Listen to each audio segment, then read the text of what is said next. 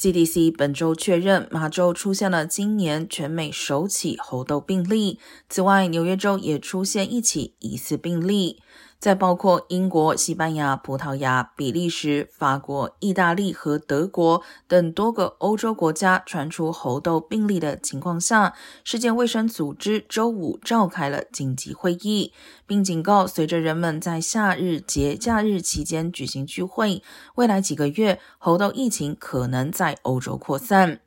猴痘在症状首次出现之前，会在人体内潜伏六至十三天，为疫情监测带来挑战。不过，CDC 称，目前猴痘疫情对全美公众的威胁仍然较低。